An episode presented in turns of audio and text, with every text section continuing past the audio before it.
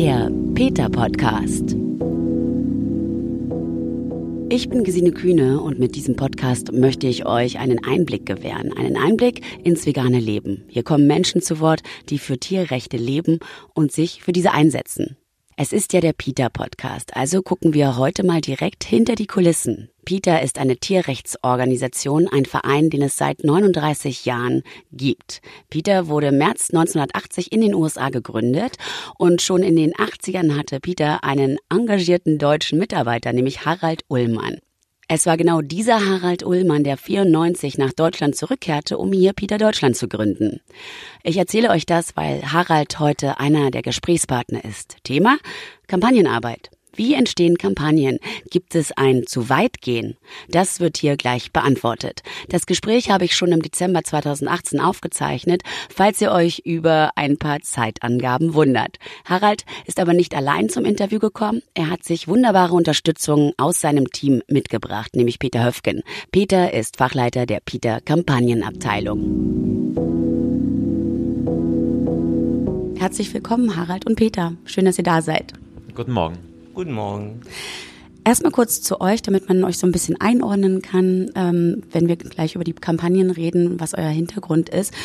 Wann seid ihr denn das erste Mal auf Peter aufmerksam geworden? Also wann habt ihr ähm, den Verein wahrgenommen? Also das ist bei mir schon eine Weile her. Ich hatte in den 80er Jahren in den USA gewohnt, dort studiert. Ich war eigentlich schon zu der Zeit äh, Vegetarier, bin ein paar Jahre vorher Vegetarier geworden und hatte mich jetzt aber nie so richtig mit Tierschutz äh, befasst und bin dann auch bei Infoständen auf Peter aufmerksam geworden, bin dann äh, zurück nach Deutschland, um mein Studium äh, fertig zu machen, weil ich als Austauschstudent in den USA war. Und dann hatte ich in einer Zeitschrift gelesen, dass äh, PIDA USA Mitarbeiter sucht und dachte mir, okay, naja, das hört sich ja interessant an, habe mich an, dann auch äh, beworben und das war zu einer Zeit, da gab es noch kein Internet. Mhm. Telefonat hat noch 10 äh, D-Mark pro Minute damals gekostet, hatte dann also eine Postkarte in, in die USA geschickt. Ingrid Newkirk hat dann auch gleich relativ schnell geantwortet und hat gesagt, okay, gerne, aber ich kenne dich ja nicht und äh, kannst du zum Jobinterview rüberkommen. Also bin ich äh, in die USA zum Jobinterview. Das hat dann zwei Wochen gedauert und Ingrid meinte danach, okay, wir würden dich gerne nehmen, kannst du in zwei Wochen anfangen. Zurück nach Deutschland, hier alles aufgelöst und in die USA. Und das war 86 und ich bin jetzt also seit 32 Jahren bei Peter. Mhm. Und bei dir, Peter? Also ich kenne Peter noch nicht so lang. Ich äh, bin wahrscheinlich so vor 15 bis 20 Jahren zum ersten Mal damit in Kontakt geraten, als ich mich auch für Tierrechte in einer lokalen, kleineren Tierrechtsorganisation äh, engagiert habe. Und da war Peter, glaube ich, jetzt noch nicht so in aller Munde, wie es heute ist hier in Deutschland. Mhm. Und ich habe mich natürlich dann immer weiter mit der Materie beschäftigt und dann ja, wurde irgendwann klar, dass Peter also einer der wichtigsten Player ist, wenn es um Tierrechte geht und äh, so bin ich dann auch letztendlich hier gelandet. Mhm. War das dann vielleicht gleich in Verbindung mit einer Kampagne, auf die ihr aufmerksam geworden seid, weil wir sprechen heute über Kampagnenarbeit. War das so ein ausschlaggebender Punkt? Bei Peter in den USA, als ich auf, Peter aufmerksam wurde, die hatten gerade eine Kampagne, die Silver Spring Monkeys Kampagne. Und zwar wurden dort Affen für Versuche in, in einem Labor in Silver Spring durchgeführt. Als ich die zwei Wochen in den USA zur Probearbeit war, hatten wir zwei Wochen lang ein Camp gemacht am NIH, National Institute of Health, um dafür zu sorgen, dass die Affen aus äh, den Labors rauskommen. Also das war eine große Tierversuchskampagne, über die ich eigentlich mehr oder weniger zu äh, Peter dann auch gekommen bin. Und zwar eine der wichtigsten Kampagnen damals. Mhm. Mein Einstieg in die Tierrechte war wie bei vielen anderen Menschen auch über Zirkusdemos. Das liegt einfach daran, dass die Zirkusbetriebe sehr ähm, sichtbar sind, öfters in verschiedene Städte kommen und man sieht dann im Vorbeigehen die Tiger im Käfigwagen umherlaufen. Und äh, deswegen habe ich mich für das Thema auch sehr interessiert, schon damals in der lokalen Tierrechtsorganisation. Mhm und äh, habe mich dann da eingearbeitet deswegen habe ich mich auch dann auf eine Stelle beworben, die eben genau in dem Bereich auch ausgeschrieben war bei Peter. Und das war so meine auch glaube ich, erste Kampagne, die ich von Peter wahrgenommen habe. Mhm.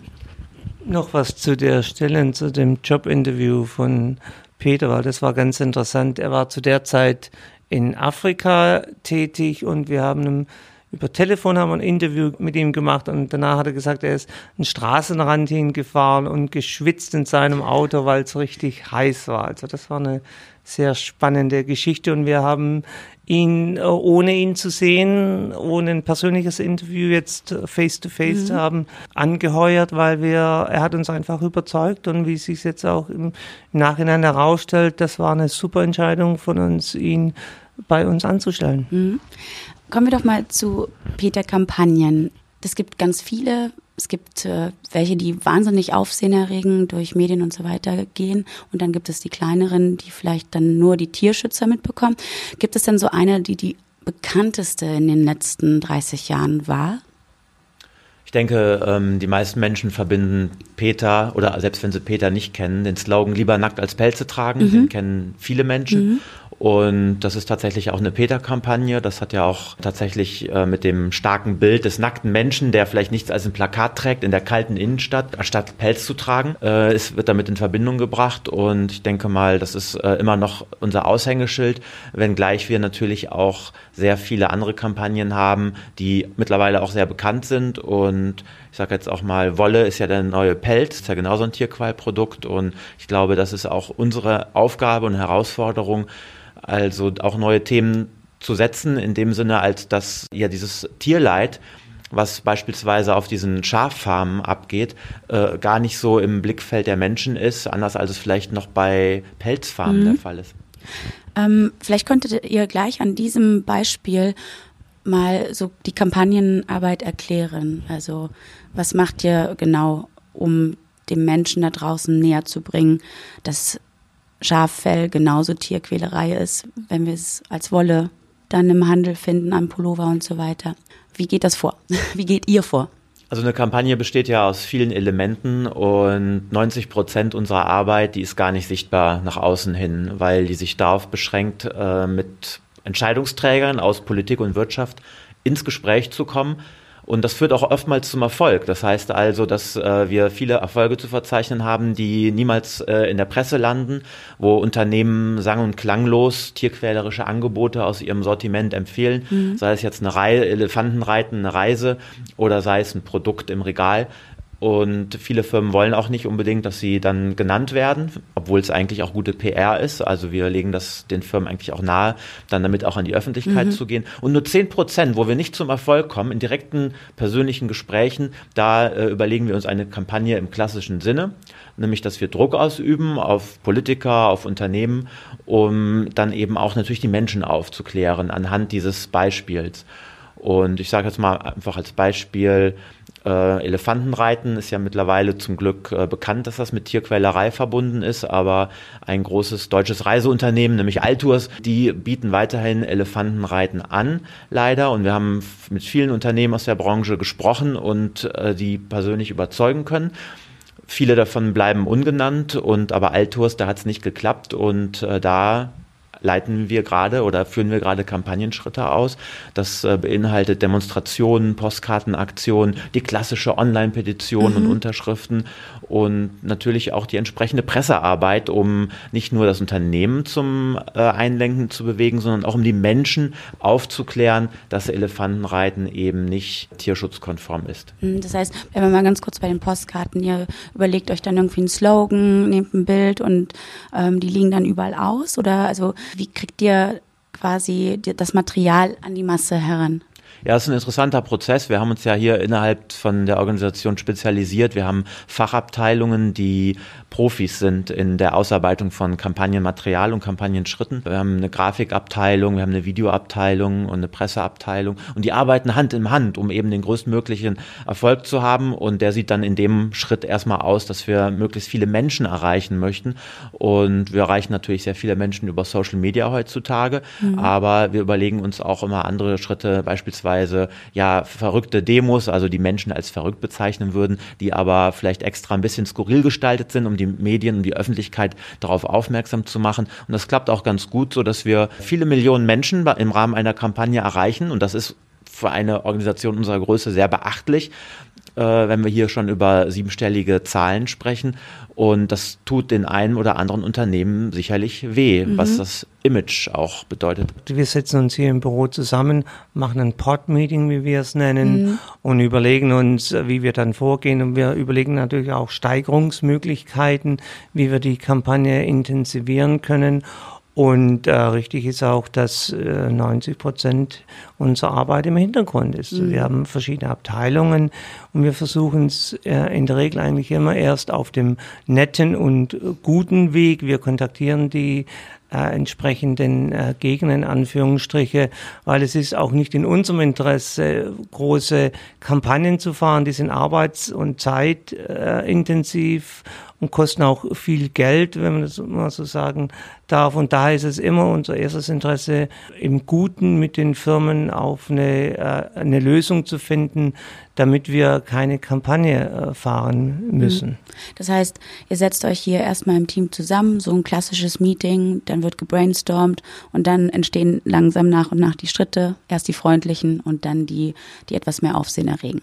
Genau. Gibt es denn so Themen, die generell im Vordergrund stehen bei euch? Also klar, es geht um Tierschutz sowieso, aber gibt es innerhalb des Tierschutzes Sachen, die die nochmal größere Priorität haben, weil es einfach der Missstand am größten ist? Wir haben quasi fünf Säulen, nennen wir es bei uns. Also zum einen geht es um die Tiere in, äh, für die Ernährungsindustrie, dann die Tiere in der Bekleidungsindustrie, Tiere in der Unterhaltungsindustrie, Tiere in der Versuchsindustrie und dann noch Tiere im sonstigen Bereich. Das sind in der Heimtierhaltung oder Exotenmessen, solche Geschichten. Mhm.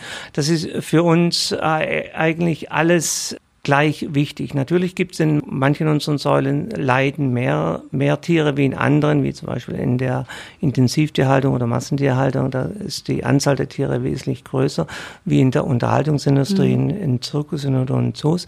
Aber wir betrachten äh, das Individuum und jedes Individuum leidet, das nicht äh, artgerecht gehalten wird. Daher versuchen wir auf allen Wegen und in allen Bereichen den Tieren ein besseres Leben zu gewähren und Missstände abzuschaffen. Wichtig ist ja auch, dass ihr vielleicht nicht mit dem Gesetz in die Quere kommt. Prüft ihr vorher auf Legalität oder steht vor allem da die Aufmerksamkeit, die ihr draußen erregt, im Vordergrund? Also wir müssen selbstverständlich uns im Rahmen gesetzlicher äh, Rahmenbedingungen und Vorschriften bewegen, mhm. als gemeinnütziger Vereins- und förderungswürdig anerkannter Verein. Und deswegen ähm, prüft unsere Rechtsabteilung sehr genau, was wir machen. Und wir versuchen natürlich auch ja, Grenzen auszutesten. Mhm. Das heißt also, dass wir ähm, durchaus äh, provozieren wollen und uns überlegen, ja, wie können wir jetzt die Unternehmen, die eben oder die Politiker, die äh, weiterhin auf Tierquälerei setzen, wie können wir die ja so viel Druck auf die ausüben, dass sie dann letztendlich doch äh, zu einer anderen tierfreundlichen Entscheidung kommen. Darüber hinaus ist es natürlich für uns auch sehr wichtig, dass wir ähm, ja niemanden in Gefahr bringen bei unseren Aktionen. Mhm Allerdings, äh, also diese klassischen Sachen, wo ja vielleicht äh, Menschen oder Tiere oder auch ähm, ja irgendwo eingebrochen wird, sowas machen wir natürlich nicht. Ja, also wie, wie gesagt, wir haben eine Rechtsabteilung, eine sehr gute Rechtsabteilung. Mhm. Und wir sind natürlich als EV auch immer, oder werden wir auch, unsere Finanzen werden geprüft und, und unsere Gemeinnützigkeit wird immer wieder geprüft und wir bewegen uns also völlig im legalen Rahmen und wir achten sehr darauf, keine illegalen äh, Tätigkeiten durchzuführen. Das ist ganz klar. Wie reagieren denn so die Firmen oder Unternehmen, die dann von euch angeprangert werden? Also gibt es da so das typische so eine Kleinkindreaktion erstmal trotzig? Oder ist da gleich so ein gewisses Verständnis und offene Türen da? Oder ist das alles ganz unterschiedlich? Und ihr habt die ganze Bandbreite schon erlebt von Verhaltensweisen? Eigentlich haben wir schon die ganze Bandbreite erlebt. Das ist vollkommen richtig. Manche Firmen, die äh, die kontaktieren uns gleich zurück oder antworten gleich auf mhm. unsere Briefe und dann setzen wir uns mit denen zusammen, kommen, treten in Dialog, um auszuloben, wie wir jetzt vorgehen wollen, beziehungsweise wir äh, sagen denen unsere Position und dann wird äh, ausgelobt und oftmals kommt es zu gar keiner Kampagne. Aber dann gibt es wieder andere, die uns einfach versuchen zu ignorieren, dann mhm. kriegen sie einen zweiten Brief. Wenn wir dann auch noch immer noch keine Antwort bekommen, dann werden sie uns schon richtig kennenlernen. Und ist das dann so, dass ihr auf äh, Tierquälerei ähm, die anzeigt oder was genau passiert da? Also wenn ihr die Firmen kontaktiert? Also ich möchte noch voranschicken, dass äh, die meisten Firmen doch mit uns äh, sprechen mhm. wollen, auch, ähm, auch wenn das nicht immer zum gewünschten Ergebnis führt. Aber äh, es ist eigentlich die kleinste oder eine, eine, nur eine geringe Anzahl von Unternehmen, die jetzt völlig blockieren oder vielleicht gleich auch versuchen, ihre Anwälte auf uns zu hetzen. Und das haben wir natürlich alles schon erlebt und äh, das haut uns auch wirklich nicht mehr von den Socken. Ja, dann ist es natürlich so, dass wir die Unternehmen mit äh, ja, zunehmender Intensität versuchen unter Druck zu setzen. Also dass wir erstmal, es wie gesagt bei dem einen Brief bleibt und äh, vielleicht bei nochmal einen Anruf hinterher, dann gibt es vielleicht eine Online-Petition und wenn das alles nichts wirkt, dann überlegen wir uns schon eben Maßnahmen, um nicht länger ignoriert zu werden und das klappt dann auch in der Regel ganz gut und in den meisten Fällen findet sich dann auch tatsächlich eine einvernehmliche Lösung. Okay, aber es kommt schon auch ab und zu so zu äh, Anzeigen wegen Tierquälerei.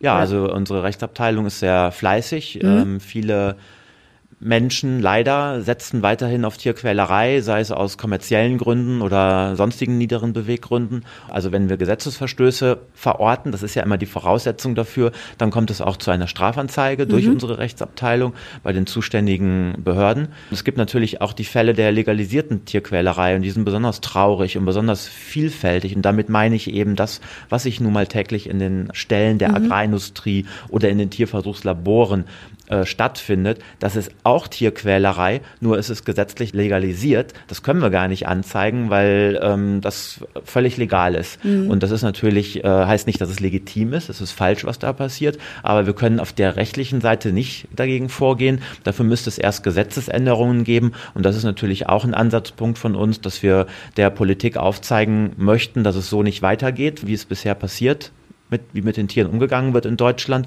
und dass dringend auch Gesetzesänderungen notwendig sind, um eben diese alltägliche legale Tierquälerei illegal zu machen. Du sagtest gerade Online-Petitionen, die ihr auch macht. Also ihr benutzt ja schon die Öffentlichkeit auch hoffentlich zu eurem Gunsten, weil es dann besser ist, Druck auf die Firmen auszuüben, weil die dann merken, boah, da steht nicht nur der kleine Tierschutzverein jetzt mal so ein bisschen übertrieben gesprochen, sondern da steckt vielleicht weiß ich nicht, eine ganze Bevölkerungsgruppe dahinter, die, die ebenfalls uns jetzt angehen und das ist einfach zu viel Druck für die. Also die Öffentlichkeit ist wichtig für eure Arbeit. Also vielen Kunden ist Tierschutz und Tiere leider völlig egal. Mhm.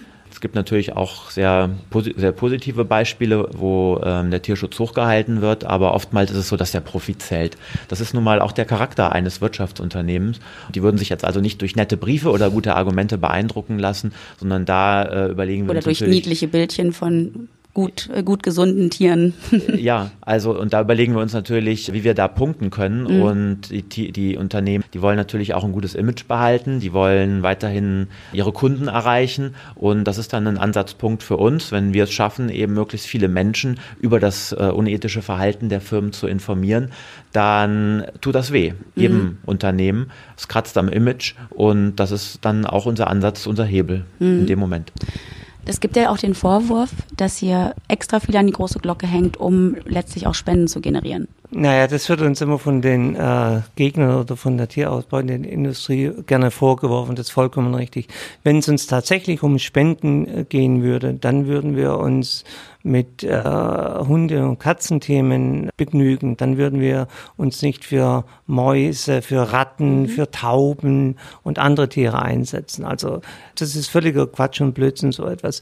Wir decken Tierquälerei auf, wo Tierquälerei stattfindet und wir decken Tierquälerei gegen Tiere auf. Und da geht es uns nicht darum, ist es jetzt ein niedliches Tier, ist es ein sogenanntes Nutztier, sondern wir betrachten die Tiere, wie gesagt, als Individuen und keines dieser Tiere verdient es, irgendwo in einem Labor gefangen zu sein, irgendwo in einem Käfig gefangen zu sein, äh, die Schnäbel gestützt zu bekommen, die Schwänze gestützt zu bekommen, unanästhesiert, äh, kastriert zu werden, das geht schlichtweg nicht. Und mhm. wie gesagt, da ist es uns völlig egal, um welches Tier es sich handelt. Wenn wir Tierquälerei sehen oder uns Tierquälerei zugetragen wird, dann kämpfen wir dagegen. Mhm.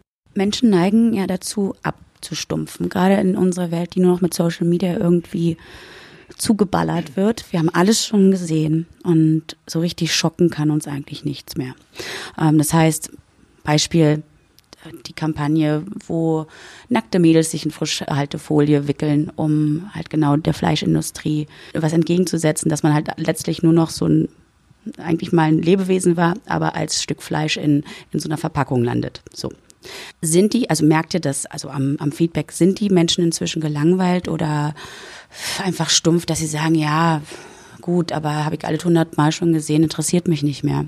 Müsst ihr da neue Hebel finden? Das ist richtig, wir leben in einer reizüberfluteten Mediengesellschaft und da muss man immer darum kämpfen, dass man äh, Gehör findet. Mhm. Und wir haben eine sehr gute kreative Abteilung bei uns mit den anderen Mitarbeitern zusammen und wir müssen uns immer wieder, wieder was Neues einfallen lassen. Das ist richtig, unsere Fleischhallen-Demos, die machen wir oder haben wir vor ein paar Jahren verstärkt gemacht. Wir machen sie jetzt wieder, vor allem dann auch in kleineren Städten.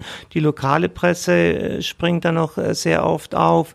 Und so sind wir immer drauf bedacht und schauen uns immer um, was funktioniert gerade in der Gesellschaft. Mhm. Wir haben natürlich nicht das Budget, das die großen Firmen haben, um jetzt durch Werbeanzeigen bestimmte Richtung vorzugeben. Aber was wir machen können, und da sind wir auch gut darin. Wir schauen uns, was funktioniert in der Gesellschaft. Wir schauen uns das an und dann versuchen wir das schamlos, wie wir sind, für unsere Zwecke zu benutzen und versuchen den, den Tierschutz und den Tierrechtsaspekt damit reinzukriegen. Ja, und zu dem Punkt, es wurde alles schon mal gesehen und, und es ist alles schon bekannt. Also das ist leider äh, so, dass wir tagtäglich eigentlich auch mit neuen Sachen konfrontiert werden, wo, wo ich für mich denke, ja eigentlich, jetzt hast du nach sieben Jahren bei Peter, hast du jetzt wirklich alles schon gesehen, aber dann kommt dann noch so eine Angora-Kaninchen-Recherche aus China, wo den Tieren schreiend äh, das Fell ausgerissen wird mhm. oder äh, Ziegen in Südafrika, die misshandelt werden. Also der menschlichen Profitgier sind leider keine Grenzen gesetzt, äh, worunter die Tiere sehr zu leiden haben häufig. Und wir werden leider immer wieder von Dingen überrascht, wo wir auch manchmal denken, das darf doch nicht wahr sein. Mhm. Du hast es gerade angesprochen, die Recherche.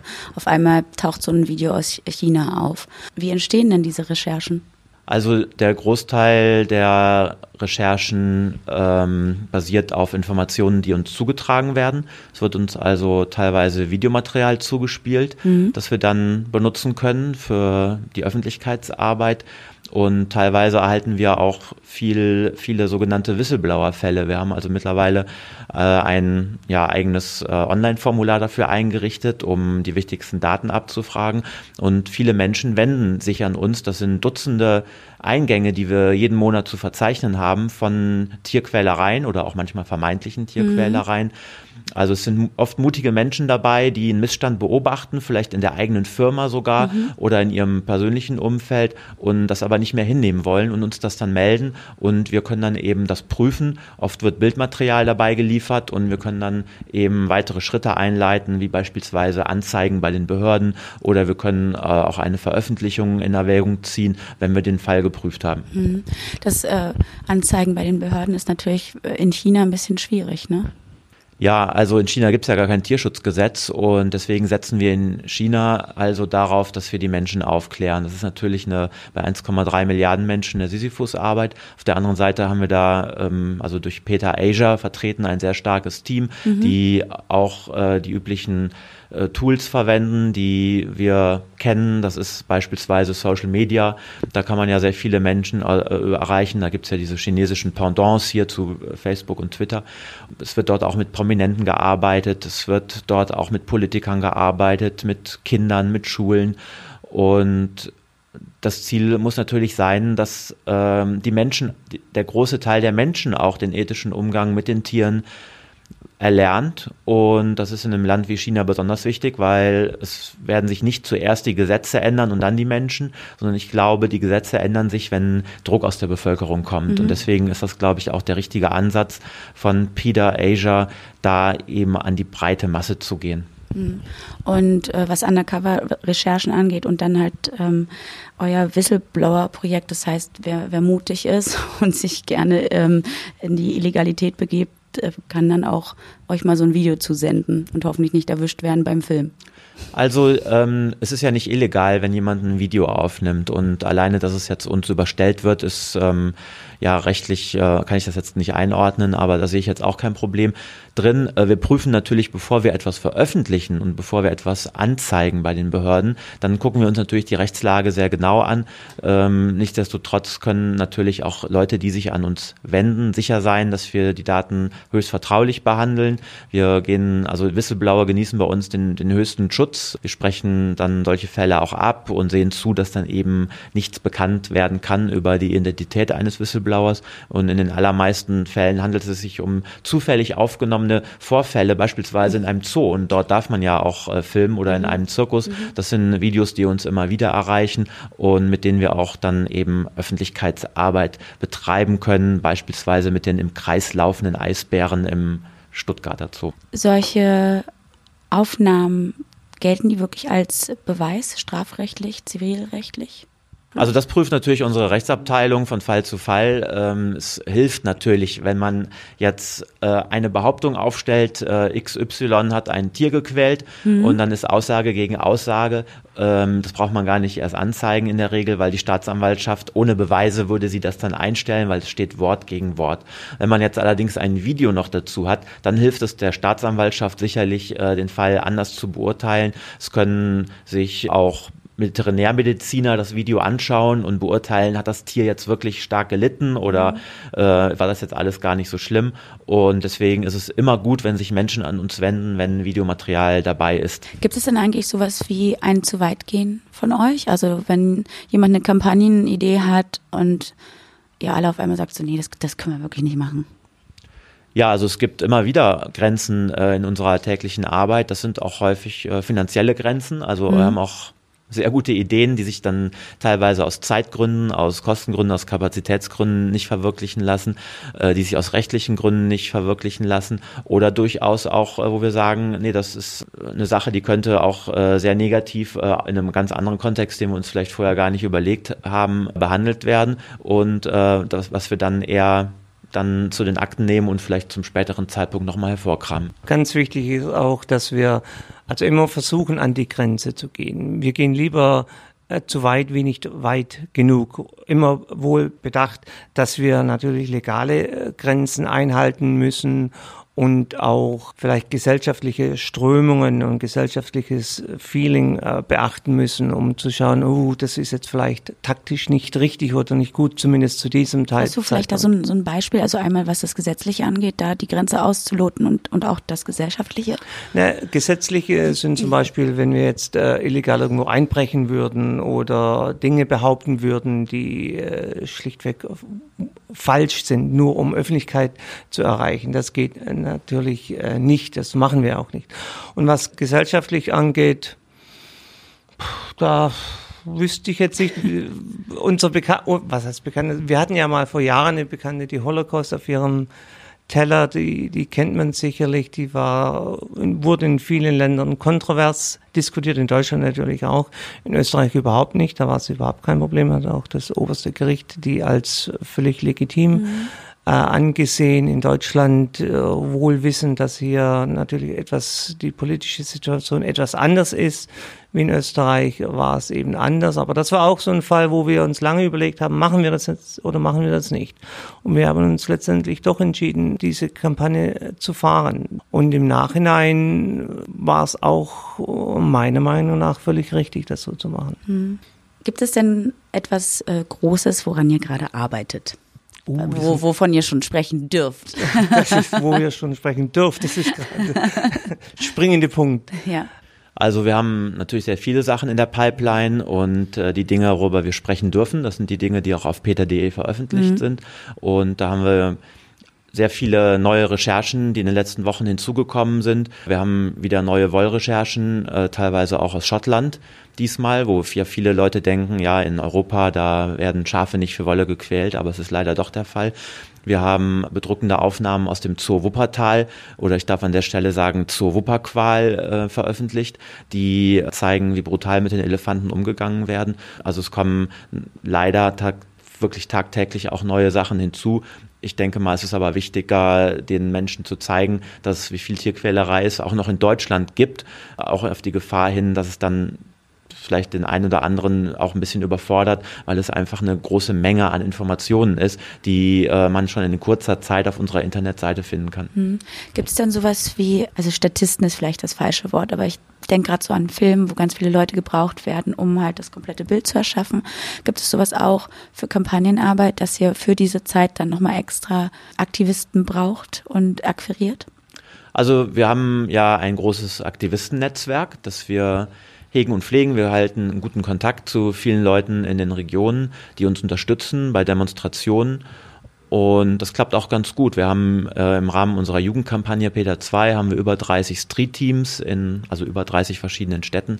Und die unterstützen uns, sofern sie Zeit haben. Das sind Freiwillige, die jetzt allerdings nicht gebucht werden in dem Sinne. Also die kriegen keine Entlohnung oder irgendwas. Sie kriegen unseren Dank und natürlich setzen sie sich gegen Tierquälerei ein. Das ist ihre Motivation, das ist unsere Motivation, so dass wir, wenn wir also jetzt uns entschließen, eine Demonstration in Hamburg oder in München zu machen, dass wir dann glücklicherweise auf diese Unterstützer auch zurückgreifen können. Gibt es so seitens der Politik äh, genervte Menschen, die sagen, ach, nächste Peter-Kampagne, wir können nicht mehr. Habt ihr, habt ihr die Politik inzwischen auch mürbe gemacht oder kriegt ihr da auch also Unterstützung? Gibt es da positive Zeichen aus der Politik? Das muss man sehr differenziert betrachten. Es gibt äh, Politiker, die haben das Thema Tierschutz sehr äh, groß geschrieben und andere Politiker profitieren wiederum von Tierquälerei, beispielsweise weil sie selber Landwirte sind und gleichzeitig im Bundestag sitzen oder weil sie selber Jäger sind und so weiter. Das ist natürlich dann ein schwieriger Punkt an der Stelle und momentan ist ja leider der Bundestag, die Regierung geprägt von Menschen, die an Tierquälerei ähm, in irgendeiner Art und Weise profitieren. Die haben das Sagen aktuell. Mhm. Und deswegen haben wir auch eben diese desolate Situation, dass wir ja fast jede Woche im Fernsehen eine schlimme neue Recherche aus irgendeiner Mastanlage oder aus einem Schlachthof anschauen müssen, ohne dass sich etwas tut an den gesetzlichen Rahmenbedingungen. Und das liegt eben daran, dass äh, viele Politiker unempfänglich sind für unsere Botschaften. Und da ist es natürlich auch ein Signal von uns, genau da weiter dran zu bleiben. Habt ihr irgendwie gemerkt, dass das ähm, zum Beispiel für Wahlkampf kein gutes Politikum ist, auf Tierschutz zu setzen, also in, in seinem Wahlprogramm zum Beispiel? Im Gegenteil, also wir, die Politiker, mit denen wir im guten Austausch stehen, und das, das sieht man, das sieht ja jeder Politiker auch schon auf seiner Facebook-Seite, mhm. wenn er also ein Tierschutzthema angeht, dann ist die Zustimmung sehr gewaltig im Vergleich zu den meisten anderen Themen. Ich denke mal, das kann man mit Fug und Recht behaupten. Ich glaube, viele Politiker wären gut beraten, das Thema höher anzusetzen. Und ich glaube, sie könnten auch damit in der Bevölkerung punkten, weil eigentlich sind fast alle Menschen tierlieb, bis auf ganz wenige Ausnahmen. Keiner möchte, dass Tiere gequält werden, außer die, die davon profitieren. Aber das ist ein geringer Prozentsatz, wenn überhaupt, in der Bevölkerung.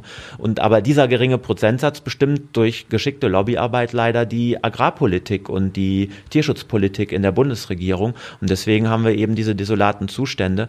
Aber ähm, ich denke, dass wir da auch die Entwicklung im Auge behalten müssen. Also die Stimmenzuwächse bei den Parteien, die sich für mehr Tierschutz einsetzen in den letzten Monaten und Jahren, die äh, sind doch recht deutlich und die Parteien, die den Tierschutz stiefmütterlich behandeln, die, da gibt es natürlich auch viele andere Gründe, aber das ist eine der vielen Tendenzen, glaube ich, die wir auf politischer Ebene zu sehen haben, dass die Parteien auch abgestraft werden, wenn sie weiterhin auf Tierquälerei setzen oder der Tierquälerei Vorschub leisten. Und das ist natürlich auch ein Ansatzpunkt für uns, also dass wir da auch den Finger auf die Wunde legen und auch die Politiker bloßstellen und den Menschen auch zeigen, hier, das ist derjenige, der gerade das Gesetz verhindert hat, weil der selber Schweine hält. Hm, das mit den Schweinen, das ist ja super aktuell. Also ist ja gerade nur ein paar Wochen her, dass die Ferkel weiterhin ohne Betäubung kastriert werden dürfen.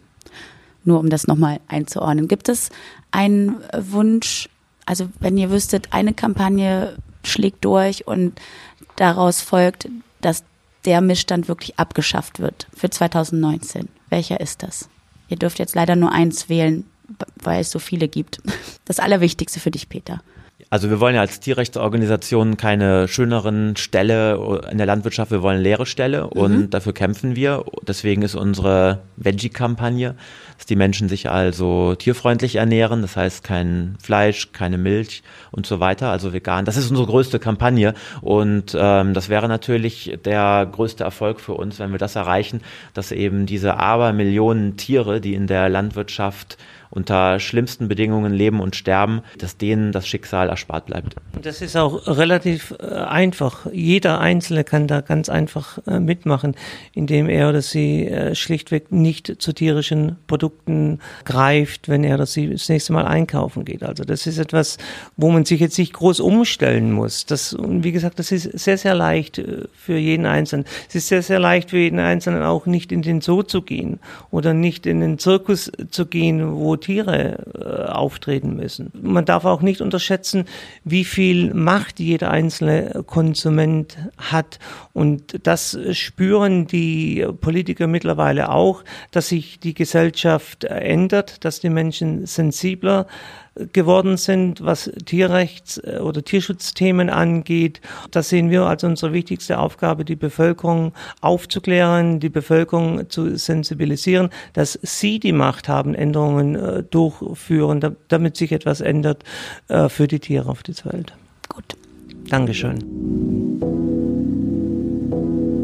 Spannend ist, dass die Arbeit von Peter oft gar nicht sichtbar ist. Das heißt, vieles wurde von der Tierrechtsorganisation schon für die Tiere erkämpft, weil Harald und Peter und ihre Kolleginnen keine Scheu haben, mit großen oder kleineren Firmen, mit Politikern und Politikerinnen in den Diskurs zu treten. Wenn ihr noch mehr wissen wollt, auf der Peter-Seite könnt ihr alle aktuellen Kampagnen einsehen. In zwei Wochen hören wir uns dann wieder. Dann gibt es einen Einblick in die vegane Modebranche. Mein Name ist Gesine Kühne und das ist der Peter Podcast.